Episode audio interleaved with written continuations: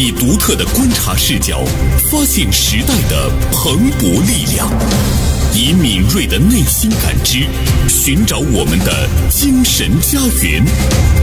实力热评，名笔与名嘴的实力碰撞。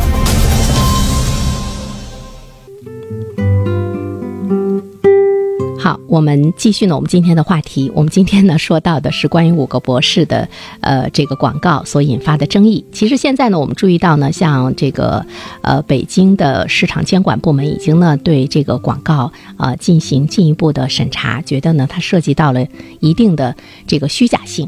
呃，刚才呢中华也是在说说，哎呀，现在的这个呃价值的传递。在某种状态之中，为了吸引人的眼球，其实它出现了一些值得我们深思的一个倾向。但是中华，我不知道你是不是呃有这种深刻的感受。比如说，无论我们怎么样去质疑，无论我们怎么样去这个批判。但是我们会感觉这种现象在今天来讲似乎是愈演愈烈。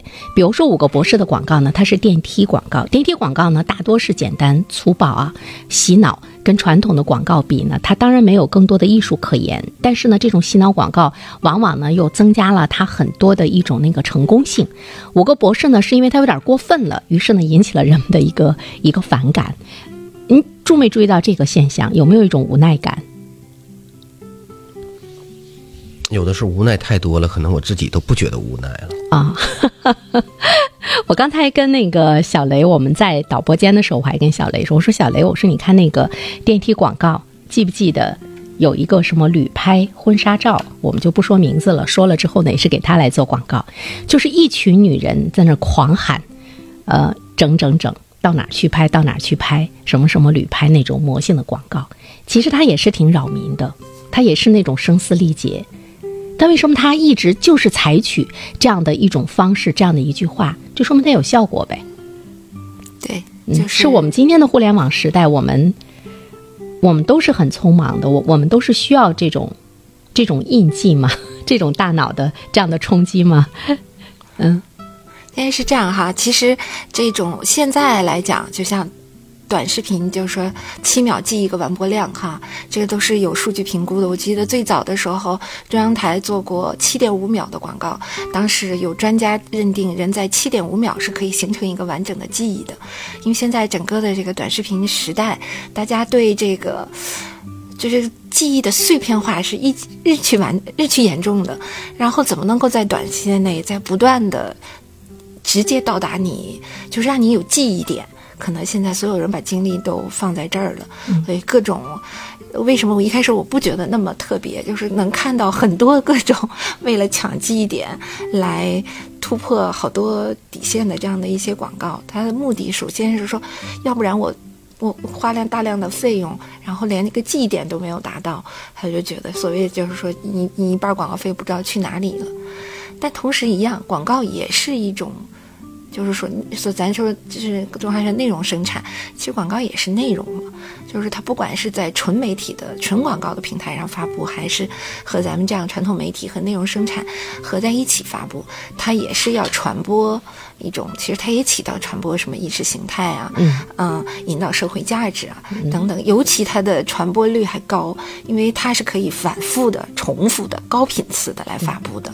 这个是它用可能用用市场来换回来这样的一个权利，所以它可能得到的曝光的程度，嗯，比一条普通的新闻要得到的曝光率要高得多。所以它应该有承担这种社会。传播价值的这个使命也也需要，所以说给予一些规范和管理，我觉得认为是合理的，就不能够单独的，只要是博到了记忆点，就是。完全违反违反一些公序良公序良俗的，就是它有一个一个一个长期和短期的效应。我看对创意提出更高的要求。对对，其实我们有过非常好的创意，也有过呢这个流传下来的经典的一些创意。我看中华在文章中就说到了一些给你留下印象很深的这样的广告词。如果这些品牌今天还在的话呢，我估计您可能还会去买它。对，没错。嗯，就是刚才。嗯，原生和这个小雷提到这个问题，其实在跟以前的一些广告进行对比的话，嗯，就是发现现在不仅是广告，就是很多现在是个短视频时代啊，嗯，他在把大众都变成低龄化和低质化。对，就是我们现在出现的很多产品，嗯，就往你集体往你两这个往这两个方向去拉扯，让你变得低龄，让你变得低智。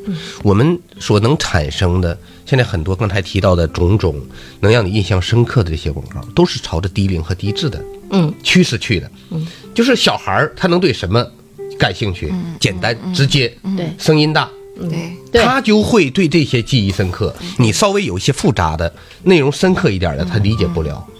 可是这是一个成把咱们也想象成这样了，对他他不但是想象成，他在竭力的把大家朝这个方向拉扯。嗯可是刚才小雷谈到说，七分钟记忆，对吧七秒？七秒钟记忆，嗯，七秒钟就不能形成一个非常好的记忆点吗？能。就比如说之前我们，我一提，可能你们两位可能都有有印象。比如说，每当我看到天边的绿洲，就会想起东方七罗瓦。嗯，这可是在一九八零年代的广告啊，多有意境。所以我们一想起这句词，马上那个画面就能进入你的脑海，对，多好哦！它实际上，它如果缩短了的话，七秒钟也可以完成这么一个广告的创意。完全可以，对而且用不了七秒，为什么我们在一九八零年代能够有的广告创意，在二零二零年代反而消失了呢？有受众的原因，也有产品制造者的原因，以及整个产业的原因。嗯，就大家是不是太急着赚快钱了？嗯嗯，所以就没有时间，没有精力，其实也包括受众。现在给我们推这样这一条广告，我们还能认为它是好的吗？嗯那厂家会不会买账，对吧？包括当初我们说，你包括一首歌，魔性循环，就所谓的洗脑，这种以前有很多非常经典的呀，燕舞，燕舞，燕舞，一曲歌来一片情，对，现在都想唱出来，是不是？对，我们我们当时觉得这个也很棒。嗯我的文章提了说，唱歌这小伙是咱们辽宁人嗯啊。之前那个东方七罗瓦也是我们辽宁的产品嗯啊，也包括还有很多歌，什么我们是害虫，我们是害虫，嗯，正义的来福灵。这个你看，中华再说下去，大家就知道你你是哪年出生的，这年代感非常强。继续说，非常强，有很多，其实包括现在的品牌也有很多，我觉得广告做的非常非常棒。嗯。啊。是。什么新呃清晰中国节，什么什么联联通那个广告语，对不对？对，比如说像那个什么，有有一个巧克力，只溶在口，不溶在手，我觉得也是不用七秒啊。包括我今天在查说，呃，六十年代美国汽车市场是大型车的天下，大众的那个甲壳甲壳虫进入到美国的时候根本没有市场，但是呢，就是有一个人拯救了大众的甲壳虫，他呢就用的就是广告的力量。这个广告的力量，它甚至于改变了美国人的观念，说想想还是小的好。它让美国人认识到了小型车的优点。所以说，你像刚才中华讲的时候，突然之间想到一个好的广告，其实你是可以扭转大家对市场的一个判断认识，你能起到引领。因为我觉得这个真的是一个很伟大的创举啊！但现在很少有人会觉得我的广告创意，我要达到那种历史的巅峰，我不需要。就是是不是？就是太忙着赚赚快钱了，我觉得。对其实你看，我们就是现在的广告，有很多做的真的真的很棒，哇哈哈，我的眼里只有你。嗯嗯，这是因为娃哈哈创造的。但也不是现在的广告了，嗯，农夫山泉有点甜 有，点甜，啊对对。是不是你？这所有的广告都是在十年以上的一个传播周期，其实我觉得跟媒体环境是有很大关系的。嗯，就是现在的媒体环境，它整整个的声音是环境比较嘈杂。嗯就是而且参与创作的人，可能咱不是说专业人士好哈、就是说他参参与创作的人，他的价值观也比较也比较广泛。嗯，可能产生出来的东西，它更多的就是说，以在短平快的形式，呃，如果他没有那么高的智商，能够想到像像什么“钻石恒久远”这样的话的话，什么“车到山前必有路”的这样的话的话，他可能就是靠，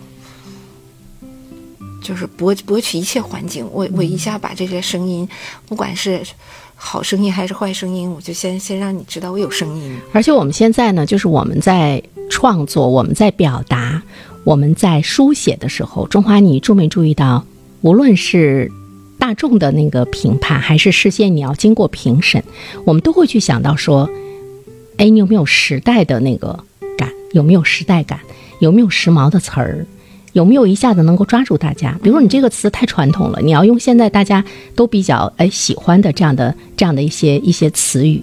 所以我们有的时候也在迎合，就是我们在迎合这个快节奏。你真的能够坚守，是一件。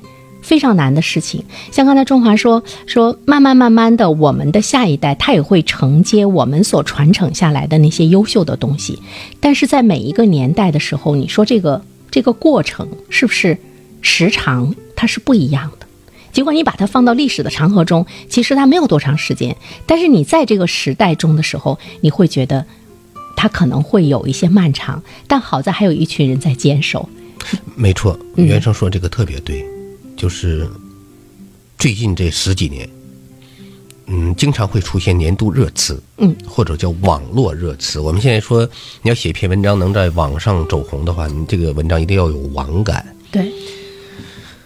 但是我们也同时会发现什么呢？就这些所谓的网络热词、梗，嗯，它不是各领风骚，什么个几年。往往是几个月它就消失了，是现在几天就他们的生命力很短暂。嗯嗯。而我们能看到我们文字中的创意中的那些经典，他们真的能够长久的流传下去。我刚才为什么说对我们的传播导向？刚才小雷提到一个词叫媒体环境。嗯。这个传播导向的低质化和低龄化，深感忧虑和愤怒。嗯，就说你可能达不到那个高度，可是你起码要知道什么呢？什么是好的，什么是不好的？可是我们现在让很多很多人，太多太多人，他就以为这就是好的。嗯，那个水平线很低的东西就是好的。这个都不能用存在即合理来解释，不是一切存在的都是合理的。嗯，不是因为把大致的整体智商水平拉欣赏水平拉到这个程度线就是好的，它就是对的。所以我觉得就是坚守。是很难的一件事情。为什么我们要要说它是坚守？那所以说媒媒体环境，嗯，我不是说现在自媒体不好，自媒体出现它有很多很多好的东西、进步的东西、文明的东西。但是我们要承认，相比传统媒体而言，自媒体的环境更加的良莠不齐、鱼龙混杂，也更容易出现问题。嗯，他们的审美标准、他们的价值判断，以及他们的意图。他们都跟传统媒体是有很大的区分的，我不是说高下，是有很大的区别的。但是呢，我们也必须要面对的一个问题是什么呢？中华小雷，你看我们三个人都在传统媒体中，我有时候会觉得我们在坚守，我们在坚持。但是如果你真的是特别背离市场的话呢，市场它会给你判死刑，就是市场它有一个选择，那种选择，它又会让我们就会很难受。因为你都是面向市场，所以究竟有一种什么样的力量要在背后呢支撑着我们去坚守？就是呃，市场是要迎合，但是呢也需要引领，就是那种价值的引领。它的确是有时代的那个价值感。所以是不是把所有的人、所有的都给都到市场中去洗礼？市场一定是好的吗？我觉得这个，嗯，那当然不是了。这很简单的，就是说，假如说你把为什么这两年国家一直在整顿校外培训机构，如果你把教育都放到市场当中去，它会走向一个什么样的？是一个很可怕的、可预见的结果。它是不能放到市场当中去的，它就一定要有规范、有规矩，包括医疗。医疗我们之前是完全市场化的，嗯啊，或者是。即使是公办的医院，也要尽可能的走市场化。现在逐渐在收所谓的药品的集中采买，就是在做这方面的规范管理。对，它不能都放到市场上去。所谓的资本，它可能是天使，它也可能是魔鬼。魔鬼对。那么关于传播，关于这个媒体，它也不能都放到市场当中。是，我也觉得是。但是我真的是期待着那一天。我们能够真正的意识到呢，就是媒体你是要有很好的一个价值的引导，它对树人也好，或者是说育人也好，其实都挺重要的哈。呃，今天在跟二位聊的时候，我突然间想到“慢”这个这个字，其实我们都是希望，就是因为今天太匆忙了，可能慢下来的时候，你才能够呃看到你真正的想看到的一些东西。我就想起了木心的那个《从前慢》，特别想跟二位分享一下，就很短啊。说记得早先少年时，大家诚诚恳恳，说一句是一句。